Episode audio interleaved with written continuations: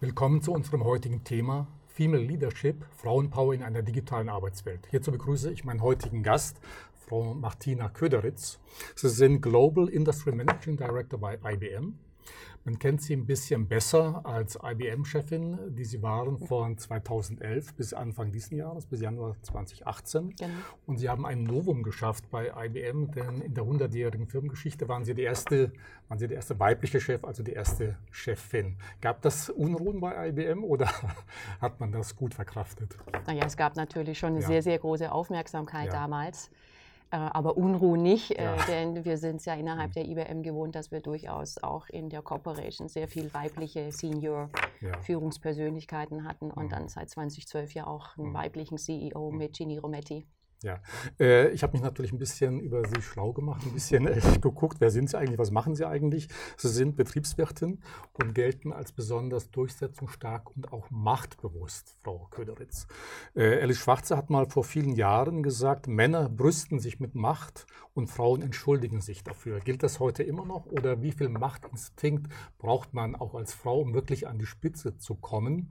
Auch ein bisschen Machiavelli notwendig oder wie schaut das aus in der Realität? Ach, ein bisschen durchboxen muss man sich schon, müssen ja Männer auch. Also ich glaube, das ist gar nicht so großartig unterschiedlich. Ähm, ich denke, Macht im Sinne von Verantwortung mhm. leben vielleicht Frauen manchmal etwas anders als Männer.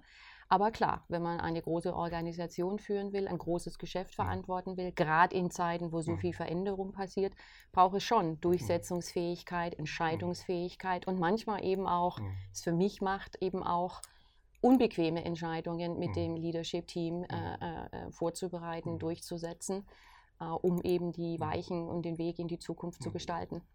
Gerade weil Sie jetzt unbequeme Entscheidungen äh, sagen, fällt mir spontan ein. Also ich kenne zwei CEOs, habe die zumindest in den letzten 15 Jahren kennengelernt, die nur deshalb geholt worden sind, um 5000 Mitarbeiter äh, zu entlassen. Von der Frau habe ich das noch nicht gehört. Also nach wie vor denkt man wahrscheinlich, Männer sind eher für die wirklich sehr unangenehme Entscheidung vielleicht besser, weil die weniger emotional sind. Kann das sein?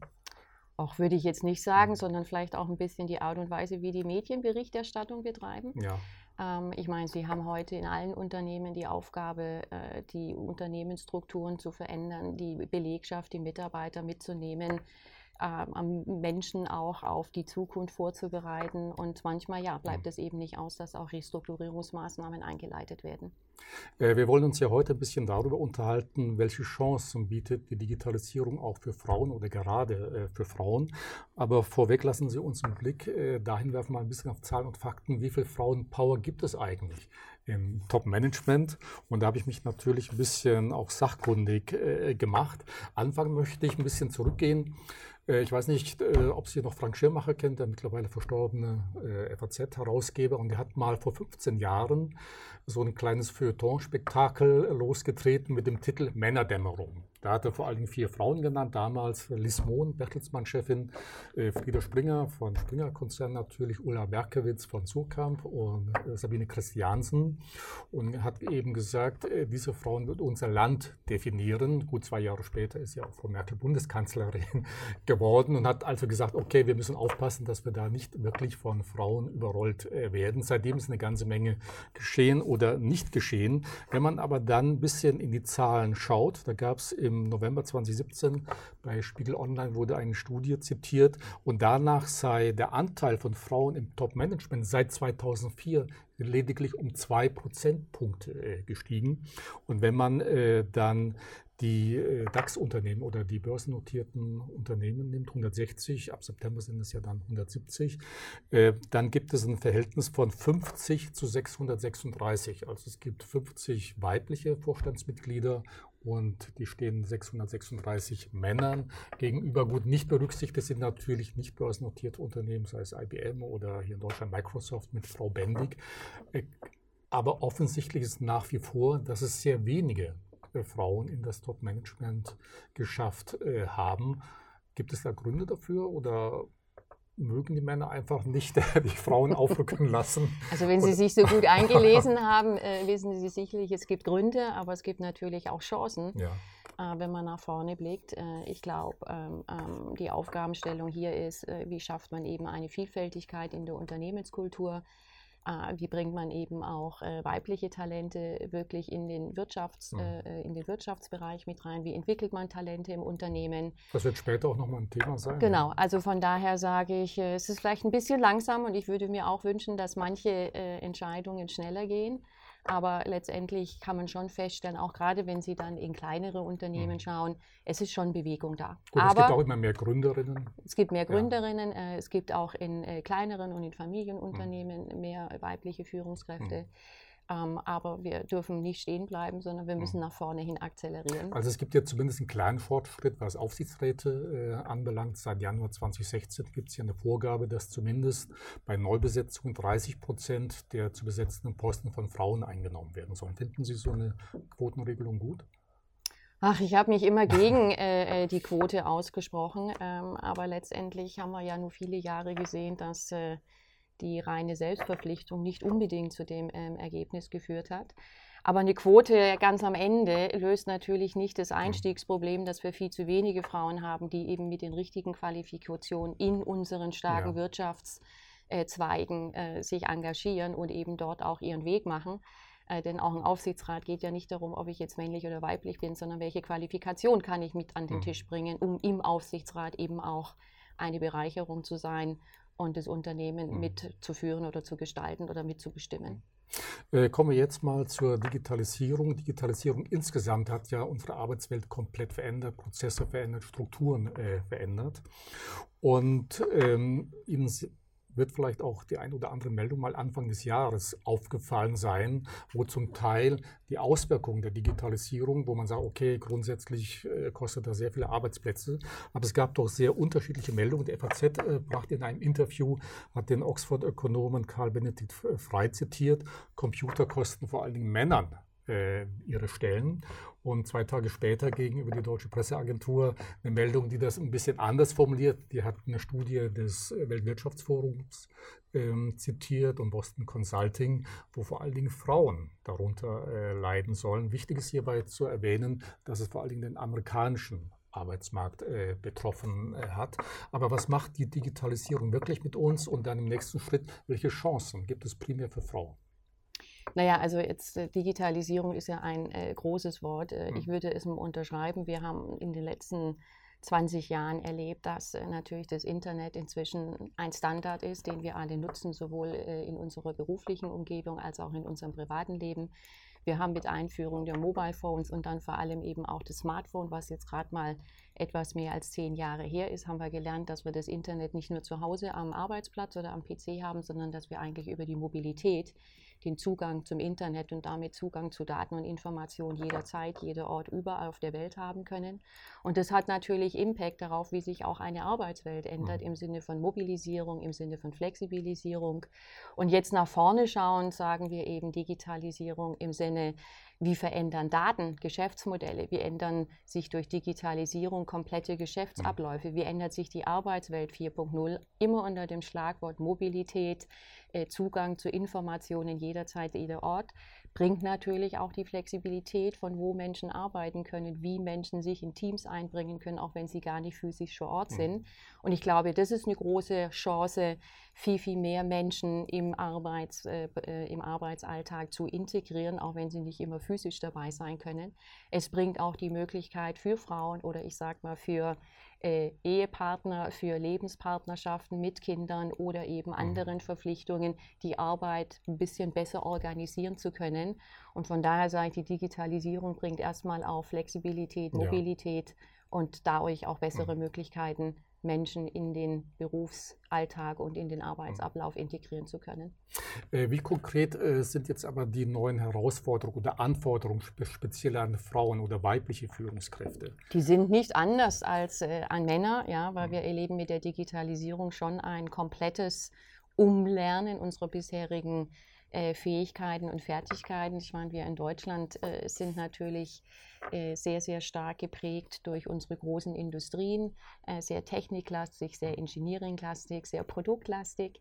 Äh, und wenn wir nach vorne schauen, geht eben sehr viel über vernetztes Arbeiten, interdisziplinäres Arbeiten, kreatives Arbeiten, im Team arbeiten, äh, Verantwortung bereichsübergreifend nehmen. Das heißt, wir müssen alle dazulernen. Aber ja, wenn Sie so auf die Klassiker gehen, wer hat die Soft Skills, haben auch Frauen eine sehr, sehr große Chance, sich auch in dieser Veränderung einfach an interessante Stellen äh, einbringen zu können und auch neue Jobs äh, wahrnehmen zu können. Also wir sehen heute, letztens hat unsere Chefin zitiert, wir wissen, dass es in den nächsten zehn Jahren jede Menge neue Jobs geben wird, aber wir wissen noch gar nicht genau, welche es welche sein es werden. Sein werden ja. Ich meine, heute typischerweise mhm. sprechen wir davon, wir brauchen Datenanalysten, Business Analysten, mhm. Designer, äh, wir sprechen viel über die Start-up-Industrie, also mhm. Coder, Softwareentwickler.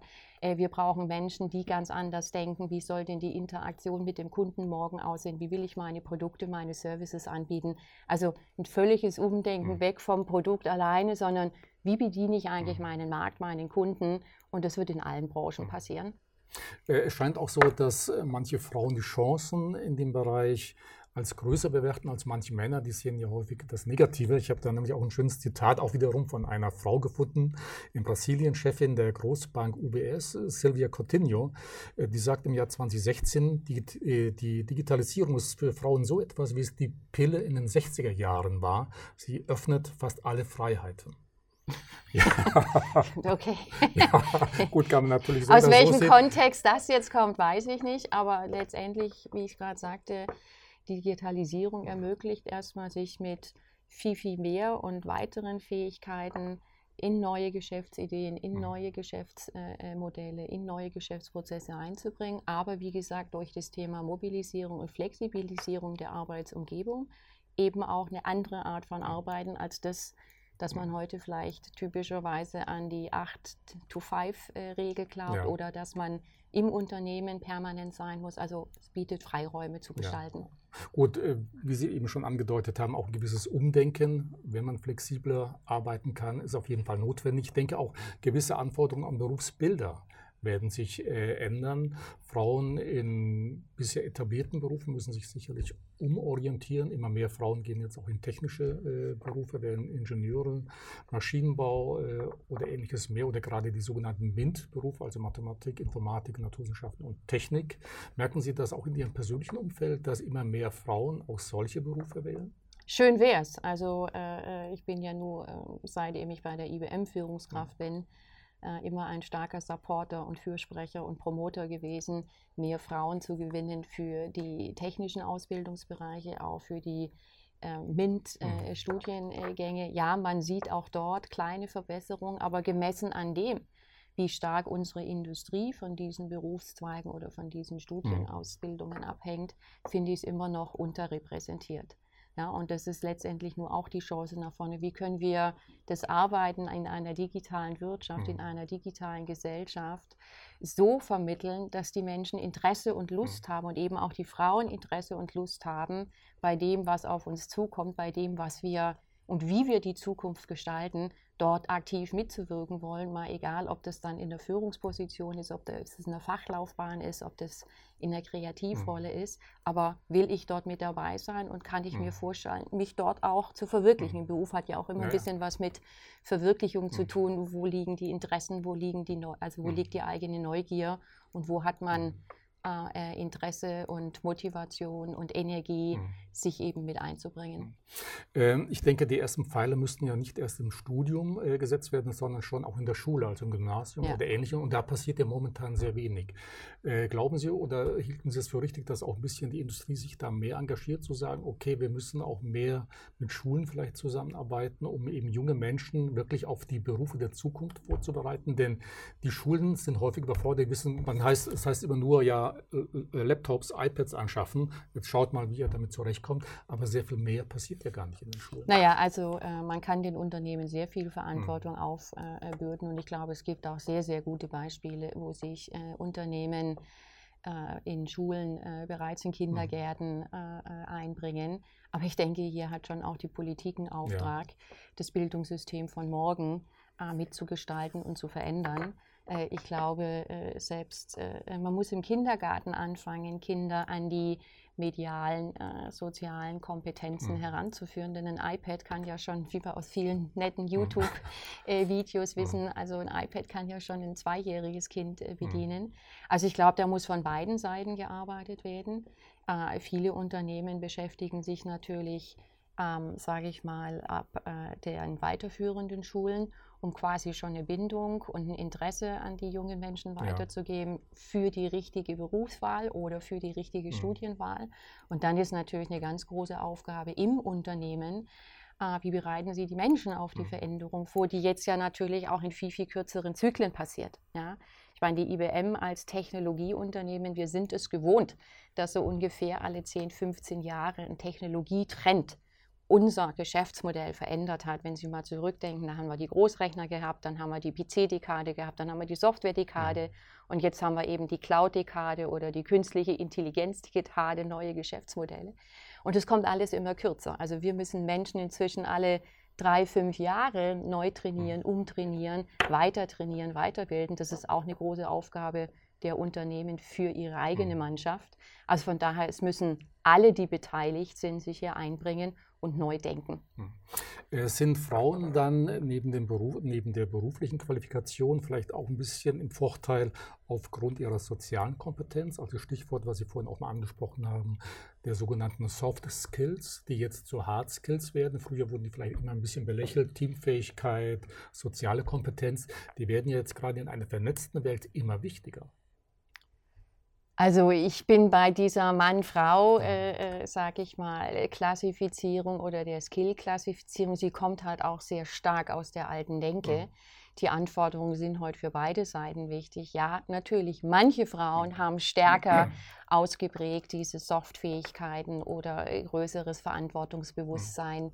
äh, im Team zu arbeiten, äh, Verantwortung für eine Gruppe, für Menschen zu übernehmen. Aber ganz ehrlich, auch Männer brauchen diese Fähigkeiten, um nach vorne gerichtet mhm. akzeptiert zu sein im Team oder eben auch mhm. akzeptiert zu sein als mhm. Leader. Denn die Menschen verändern sich ja auch ja, bei dieser Veränderung, die mit der Digitalisierung passiert. Es ist ja nicht nur die Sache, die sich verändert, sondern wir verändern uns ja auch. Und das war so mein größter Aha-Effekt, wo ich gesagt habe, warum ist eigentlich diese Veränderung oder diese industrielle Revolution, wie sie ja gerne genannt wird, Industrie 4.0, warum ist die eigentlich so ganz anders. Ich gesagt habe, jeder von uns mittendrin dabei. Kennen Sie noch jemanden, der heute kein Smartphone mhm. hat? Kennen Sie noch irgendeiner, der nicht irgendwie Internet nutzt, sich daran bedient? Nein, alle Menschen sind inzwischen Teil dieser Veränderung und jeder nimmt sie für sich ein bisschen anders wahr. Aber das ist so dieser große Umdeckungsprozess, dass ich sage, es passiert in unserem Privatleben, in unserem gesellschaftlichen Leben und es fordert uns alle, Mann wie Frau, sich eben auch mit den neuen Fähigkeiten und Fertigkeiten auseinanderzusetzen. Vielleicht tut man es sich wirklich ein bisschen schwer, noch mit den Klischees zu sagen, okay, das sind besondere männliche Eigenschaften, das besondere, äh, besonders frauliche, weibliche Eigenschaften. Gut, das verschwimmt sicherlich, beides ist sicherlich wichtig. Ja, ähm, bei der Recherche zu unserem heutigen Gespräch ist mir auch eine Frage aufgefallen oder bin ich auf eine Frage gestoßen, ob man vielleicht auch schon von außen erkennen kann, ob ein Unternehmen von einer Frau oder von einem Mann geführt wird. Denn ich bin auf eine Headline gestoßen, äh, da hieß es, Frauen in Aufsichtsräten sorgen für mehr Ethik und Erfolg. Ist das Ihre Erfahrung oder Ihre Einschätzung? Würden Sie das so wenn das so hört, auch sagen, okay, da ist naja, was da dran. gibt es unterschiedliche, äh, da gibt es unterschiedliche äh, Studien, mhm. ähm, ähm, auch äh, was die, den Erfolg mhm. und die Rendite äh, von Unternehmen betrifft. Ähm, ähm, ich würde mal sagen, da wird jede Studie ihren Grund haben. Ich weiß nicht, ob man das grundsätzlich so sagen kann. Ich glaube, vieles kommt daher, dass heute Transparenz mhm. anders verfügbar ist, eben dadurch, dass viele Informationen im Internet sind müssen eben viele Dinge mhm. transparenter, deutlicher erläutert und erklärt werden. Und ja, und vielleicht haben Frauen da auch mhm. öfters mal einen anderen Kommunikationsstil, wie sie mhm. damit umgehen. Aber ich würde es nicht pauschalieren. Es gibt auch sehr erfolgreiche Unternehmen, die von Männern geführt werden. Aber äh, Sie haben gerade angeführt, Ihnen sind auch Studien bekannt, äh, die das äh, genauso interpretieren. Ich bin nämlich möglicherweise, meinen wir die gleiche. Es gibt nämlich eine Studie von der TU München und von der University Hong Kong. Die haben mal in 50 Ländern börsennotierte Unternehmen äh, überprüft und ob der äh, Aktienstand etwas äh, mit der Zusammensetzung Vorstand oder Aufsichtsrat zu tun hätte. Und da hat man tatsächlich gesehen, äh, überall dort, wo eben weibliche Vorstände äh, im Aufsichtsrat wo es weibliche Vorstände oder eben Mitglieder weibliche äh, Frauen auch im Aufsichtsrat gab, dotierten diese Unternehmen besser an der Börse. Also man hat überall dort, wo äh, Frauen mehr Leistung gezeigt haben, in Anführungszeichen, die ein bisschen höher bewertet als bei Männern. Also zumindest ganz interessant, war mir bisher nicht bekannt. Würden Sie, wenn man so etwas hört, sagen, nicht unbedingt in diesem Zusammenhang, wenn eine Frau sich bewirbt, eher beim Unternehmen, die auch von einer Frau geführt wird, oder spielt das keine Rolle? Früher war das mal durchaus ein Punkt. Also das ist jetzt ein sehr, äh, das ist jetzt, glaube ich, ein sehr individuelles Bedürfnis oder eine sehr individuelle Einschätzung, äh, wo man sich selber wohlfühlt. Äh, ich glaube schon, äh, dass es sehr, sehr wichtig ist, äh, wenn, wenn man sich ähm, in dem Unternehmen erfolgreich äh, einbringen will und auch persönlich an Karriere und Weiterentwicklung denkt, dass man in einer Kultur arbeiten sollte, die einem Spaß macht. Ja. Ja, also permanent gegen die Kultur zu arbeiten, die einem widerstrebt. Ich meine, das nimmt dann, glaube ich, den Besten irgendwann die, äh, die, die Motivation, die Energie und die Passion. Mhm. Uh, und gerade, sage ich mal, wenn man mehr vernetzt arbeitet und mehr interdisziplinär arbeitet, wird es natürlich noch wichtiger, was sind eigentlich die Werte, die in einem Unternehmen herrschen, unter welchem gemeinsamen Sinn und Zweck arbeitet man eigentlich zusammen. Es ist eben nicht mehr nur durch das Produkt oder der Service, der entwickelt wird, sondern was verbindet einen im Unternehmen. Ich glaube, das ist Kultur und die Art und Weise, wie ein Unternehmen geführt wird, ist heute wichtiger hm. als vielleicht jemals zuvor. Auf der anderen Seite sage ich als IBM, äh, äh finde ich schon, dass wir ein sehr, sehr gutes äh, Vorbild sind oder Leitbild sind. Ja. Ich meine, wir sind seit über 100 Jahren im Markt, in der Branche, die sich sehr, sehr schnell verändert. Äh, viele unserer Wegbegleiter aus den 60er, 70er, 80er Jahre sind heute überhaupt nicht mehr am Markt. Wir haben es immer wieder geschafft, uns zu verändern, uns zu transformieren, was eben auch daran liegt, dass wir eine Unternehmenskultur haben, die das mit unterstützt, die das mit mhm. beflügelt. Mhm. Und zu Ihren anderen Punkten, ich würde heute auch die Mann-Frau-Diskussion eigentlich noch ein Stückchen höher heben und sagen, was man auch sieht, ist, dass eben gemischte Teams, Diversity äh, mhm. äh, im Sinne von Qualifikation, in Zusammensetzung, im Sinne von Globalität, im Sinne, nicht alle haben die gleichen Erfahrungshintergründe, sondern man bringt unterschiedliche Perspektiven rein, spielt eigentlich heute eine viel, viel wichtigere Rolle als vielleicht noch vor 10, 15 Jahren. Ja. Mhm. Denn wir bewegen uns in der globalen Welt, wir sind in einer total vernetzten äh, Welt, unsere globale Wirtschaft hat sich in den letzten 10, 15 Jahren radikal verändert und wie bringt man all diese verschiedenen Blickwinkel und Perspektiven an den Tisch? Um eben die richtigen Entscheidungen zu treffen. Wie soll die Zukunft eines Unternehmens aussehen? Wie wollen wir den Markt von mhm. morgen äh, angehen? Wie wollen wir erfolgreich mhm. in der Zukunft sein? Mhm. Äh, die Zukunft von Unternehmen wird ja auch dadurch bestimmt, dass sich die besten Talente mit an Land ziehe. Vor genau 20 Jahren, 98, hat ja ein McKinsey-Direktor mal den Begriff äh, War for Talents äh, geprägt, also Kampf äh, um Talente. Wie findet man denn richtige Talente, vor allen Dingen jetzt weibliche äh, Talente und wie findet man sie, die auch im eigenen Unternehmen? Ja, also jetzt bei IBM, als Sie IBM-Chefin waren, wie werden Sie auf Frauen aufmerksam, wo Sie sagen, okay, das sind echte Talente, die muss ich fördern. Denn das ist ja dann kein Laden mit 100 Mitarbeitern, sondern deutlich größer. Also wie findet man generell Talente und vor allen Dingen dann auch im eigenen Unternehmen?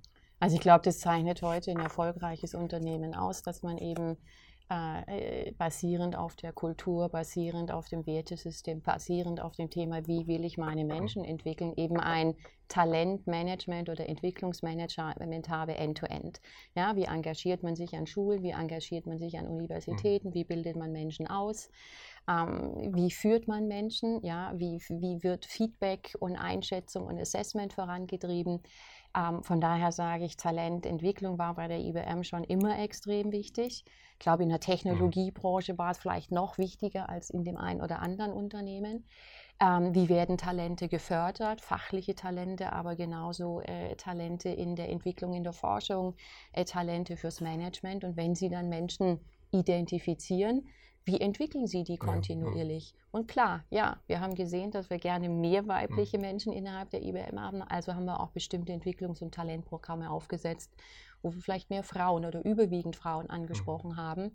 Weil wir haben schon gesehen, wenn wir Frauen als Gruppen einen bestimmten Weg lang begleiten, es gibt ihnen Zuvertrauen mhm. und Mut und dann irgendwann sich eben in dem Netzwerk äh, bewegen zu können oder eben auch auf ein paar frauenspezifische Themen einzugehen, äh, ihnen dort äh, den Rücken zu stärken, sie dort mit Erfahrungen und Best Practices äh, zu, wie soll ich sagen, zu mobilisieren, mobilisieren. Verantwortung ja. zu nehmen und zu sagen, yes, ich kann mir das vorstellen, ich traue mir das zu, ich kann auch diesen Weg in der Karrierelaufbahn, in der Managementlaufbahn übernehmen. Denn es muss von innen kommen. Wenn ein Manager oder ein Leader nicht intrinsisch für sich eine Motivation hat, das tun zu wollen, dann nützt das beste mhm. Mentoring, Coaching, Entwicklungsprogramm nicht, sondern das passiert im Kopf. Mhm. Aber man kann das sicherlich stimulieren, man kann sicherlich den Rücken stärken, man kann Plattformen bieten, um dieses Selbstvertrauen mhm. zu wecken oder an den Punkt zu bringen, ja, ich springe jetzt. Äh, das Springen äh, bringt mich zu der Frage, äh, was würden Sie denn Berufsanfängerinnen, Ein Einsteigerinnen oder auch vielleicht Frauen, die sagen, okay, ich möchte jetzt in meinem ne Unternehmen Karriere machen, was wären da die Tipps von einem Profi wie Sie? Also ich, ich, ich, weiß gar nicht, ob man heute mit der jungen Generation, die an Bord kommt, ob jetzt das Wort Karriere noch so eine Relevanz hat. Da liest man ja auch in vielen Millennium-Studien, die junge Generation kommt eigentlich mit ein paar anderen Werteprinzipien. Ähm, wenn ich zurückdenke, warum war Karriere für uns so viel wert? Äh, vielleicht, weil es immer noch eine sehr, sehr enge Verbindung gegeben hat zu der wirtschaftlichen ja. Entwicklung, die man machen kann, also zu der Einkommenssituation. Vielleicht damals auch noch Status, äh, äh, Status, Ruhm, Ansehen, was auch immer sich der ein oder andere versprochen hat.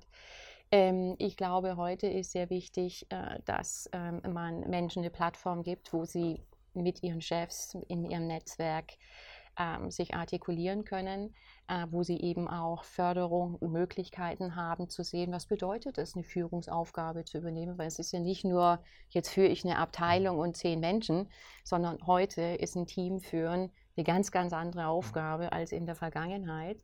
Und dann das Dritte ist zu sagen, wenn jemand sagt, ich habe den Ansporn, die Motivation, es macht mir Spaß, es interessiert mich, das dann auch zu artikulieren, ja, dass man ja. bereit ist, diesen ja. Weg zu gehen. Ich sage immer, die Chefs können nicht riechen, was in eurem Kopf vorgeht. Also man muss seinen Anspruch und seine Vorstellung artikulieren. Und ein Unternehmen muss dann über einen ordentlichen Feedback- und Entwicklungsprozess auch sagen, ja, sehen wir oder sehen wir nicht. Ja, weil sehr schade ist, auch Menschen, die eine Motivation haben, sie lange in die falsche Richtung ja. laufen zu lassen. Und daher sage ich, Kultur und Feedback und Entwicklungsprogramme gehören hier ganz eng zusammen. Ähm, frühzeitig in die Diskussion zu gehen, frühzeitig zu sagen, wer hat Talent, aber frühzeitig auch Feedback zu geben, wo mhm. kann man Dinge besser und anders machen. Äh, wir haben ja vorhin mal auch über MINT-Berufe gesprochen. Würden Sie heute jungen Frauen empfehlen, auf jeden Fall ganz bestimmte oder dieses oder jenes Studium äh, zu machen oder zu sagen, okay, je breiter man aufgestellt ist, gut technisches Know-how ist sicherlich heute nicht verkehrt. Aber technisches, technisches Know-how kann man heute auch in anderen Bereichen lernen. Ähm, äh, natürlich suchen wir nach wie vor qualifizierte Menschen aus den MINT-Fächern. Aber wie gesagt, äh, wir sehen nach vorne gerichtet sehr, sehr viele neue Anforderungen, Qualifikationen, Berufsbilder, die wir brauchen werden, um diese datengetriebene, vernetzte äh, Welt zu gestalten. Von daher sage ich, wählt ein Berufsbild, der passt zu dem, was ihr euch vorstellt, wo ja. ihr in Zukunft arbeiten wollt. Ja, ähm, ich meine, wenn ich keine Ambition habe, in einem bestimmten Bereich tätig zu werden, dann ist es auch relativ schwierig zu sagen, was ist denn die richtige Ausbildung dafür. Also ein bisschen ein Match sollte es schon haben. Klar braucht man nach vorne gerichtet heute durchaus ein paar technische äh, äh, äh, Coding, äh, vernetztes Denken, interdisziplinäres Denken, äh, sich mit Data Science oder mit datengetriebenen Geschäftsmodellen auseinanderzusetzen. Aber die Fähigkeit, kann man in anderen Studiengängen auch erwerben und man kann sie auch in anderen Ausbildungsgängen erwerben. Also es ist nicht ein hundertprozentiges Must. Äh, Netzwerke sind ja heute das A und O, Social Media. Ist es hilfreich, gerade Frauen sind ja in Netzwerken sehr gut unterwegs, ist es auch hilfreich, um weiterzukommen, es auch wirklich ausgiebig zu nutzen? Also jetzt ist Social Media eine Art von mhm. Netzwerk. Ich glaube schon, dass es wichtig ist, äh, in Netzwerken engagiert zu sein, sich in Netzwerken zu bewegen. Ich meine, erstens ist es immer gut, irgendwie ein Netzwerk zu haben, um den Austausch über das Unternehmen hinweg zu forcieren oder eben auch mal mit ganz, ganz mhm. anderen Menschen und Köpfen äh, den Dialog zu haben, also im Sinne Perspektivwechsel. Äh, klar, Netzwerk führt auch dazu, dass wenn man sich kennt, man eben auch mal schneller an Informationen, schneller an Opportunitäten mhm. kommt, als wenn man sich nicht kennt. Äh, und ich glaube, Netzwerk jetzt im Unternehmen ist auch wichtig für die eigene Weiterentwicklung. Ja, da, deswegen gibt es ja nur in vielen Unternehmen inzwischen Mentorprogramme oder Coachingprogramme, die ja nur genau das auch mhm. stimulisieren können, dass man eben eine größere Visibilität hat, mhm. dass eben ein mehr Menschen kennen als nur der direkte Chef oder die direkte Abteilung mhm. oder der Bereich, die Lokation, wo man arbeitet. Also von daher vernetztes Denken und vernetztes Arbeiten und sich in dieser Vernetzung positiv zu bewegen, schadet garantiert keine. Äh, in dem Zusammenhang noch die Frage, wenn Sie jetzt eine junge Frau vor sich sitzen haben und die würde sich jetzt eben nochmal fragen, was ist besser? Also sie hat eine gute Ausbildung, jetzt überlegt sie in einen Großkonzern zu gehen oder vielleicht Start-up-Gründerin zu werden. Denn heute bieten ja gerade eben Digitalisierung diese Themen sehr viel mehr Möglichkeiten als vielleicht noch vor 10, 15 Jahren. Kann man überhaupt so eine Frage stellen, zu sagen, okay, die würde sie mir nicht stellen, weil ja. wenn sie über Start-up oder mhm. Unternehmen denkt und schon eine mhm. Idee hat, dann wird sie ins Start-up gehen. Ähm, äh, ich glaube, auch da ist ganz wichtig, weil es die persönliche Präferenz. Mhm. Ja, meine, natürlich haben wir viel in Deutschland diskutiert, dass irgendwie so ein bisschen der Unternehmergeist äh, in den letzten Jahren verloren gegangen ist. Ja? Also schon vor der Digitalisierung haben wir ja in vielen Vergleichsstudien gesehen, so arg viel Neugründungen und neue Geschäftsideen sind in Deutschland nicht entstanden. Ich meine, auch die ganzen neuen digitalen Geschäftsmodelle sind ja eigentlich nicht in Deutschland oder Europa entwickelt, erfunden, entstanden, sondern in USA. Also von daher, jeder, der eine gute Idee hat und Lust hat, sein eigener Chef oder seine eigene mhm. Chefin zu sein, würde ich sagen, mhm. probier es aus. Mhm. Ja, hinterher hat man immer noch die Möglichkeit, in einem Unternehmen zu starten, wenn die Idee nicht so erfolgreich war oder wenn man alleine dann doch nicht sich das realisieren kann, was man sich vorstellt. Ich meine, da passt ganz gut, dass äh, wir ja oft sprechen, man braucht so ein bisschen auch die Kultur, dass Fehler machen mhm. dazugehört, Neues auszuprobieren oder eine Kultur des Scheiterns. Heute sucht man sehr gern Startup-Unternehmen, selbst wenn sie mit ihren ersten ein, zwei mhm. Ideen nicht erfolgreich waren. Sie waren erfolgreich, eine eigene Idee auf den Weg zu genau, bringen. Ja. Mhm. Vielleicht das Geschäftsmodell nicht mhm. erfolgreich, mhm. aber es ist ein anderes Denken. Mhm. Ja, das ist das Macherdenken und nicht, ich warte darauf, dass mir mhm. einer sagt, was ich zu machen habe. Also zumindest haben wir ein paar Hotspots in München, wo sich ein bisschen mehr tut in der Gründerszene, sei es hier in München oder gerade Berlin. Da siedeln sich ja ganz besonders gern, ja. auch wegen der ganzen Kulturumgebung, äh, junge Unternehmen äh, an. Und ähm, lassen Sie uns zum Abschluss ein paar Worte über Sie selber, denn Sie haben eine sehr spannende Karriere. Ich nenne jetzt einfach das Wort nochmal hinter äh, sich. Sie waren eben nicht nur IBM-Chefin, sondern sind eben jetzt weltweit verantwortlich für die Führung des Automotive- und Industriesektors. Also sehr, sehr umfangreich.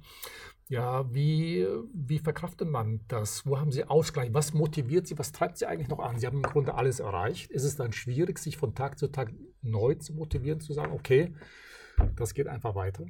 Also ich glaube, das wäre so eine Grundfähigkeit, dass ich sage, ähm, ähm, man muss eine intrinsische Motivation haben, was zu gestalten, was zu schaffen, was voranzubringen, äh, was zu entscheiden, was zu verantworten was mit zu initiieren. Ähm, und äh, ich finde die IBM selbst nach so vielen Jahren, wo ich für die IBM arbeite, nach wie vor ein super spannendes Unternehmen.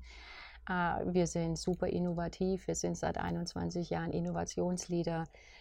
Wir haben uns jetzt mit neuen Themen die Herausforderung gestellt, eben diese digitale äh, die Karte aktiv ganz vorne dran mitzugestalten. Wir haben innerhalb der IBM einen großen Forschungs- und Research-Bereich. Also mir ist nie langweilig ja. geworden und die Themenfalt ist nie ausgegangen. Also von daher ist es einfach ein hohes Interesse, das auch dann letztendlich meine Motivation äh, äh, vorantreibt.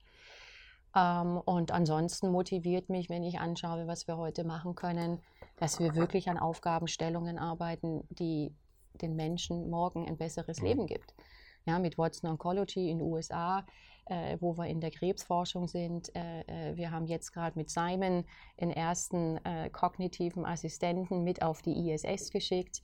Äh, wir arbeiten an modernen Mobilitätskonzepten, um eben in Megastädten überhaupt den Menschen eine Mobilität zu geben.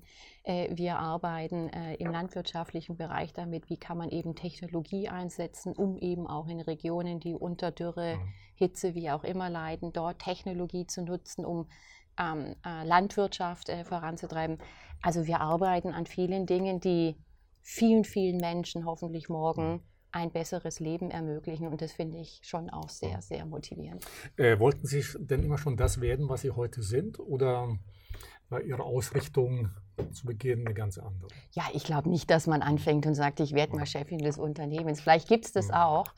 Das war nicht so meine äh, äh, Einstiegsoption, sondern ich äh, habe mich damals für eine IBM entschieden, weil es halt, äh, damals war IT was ganz was anderes.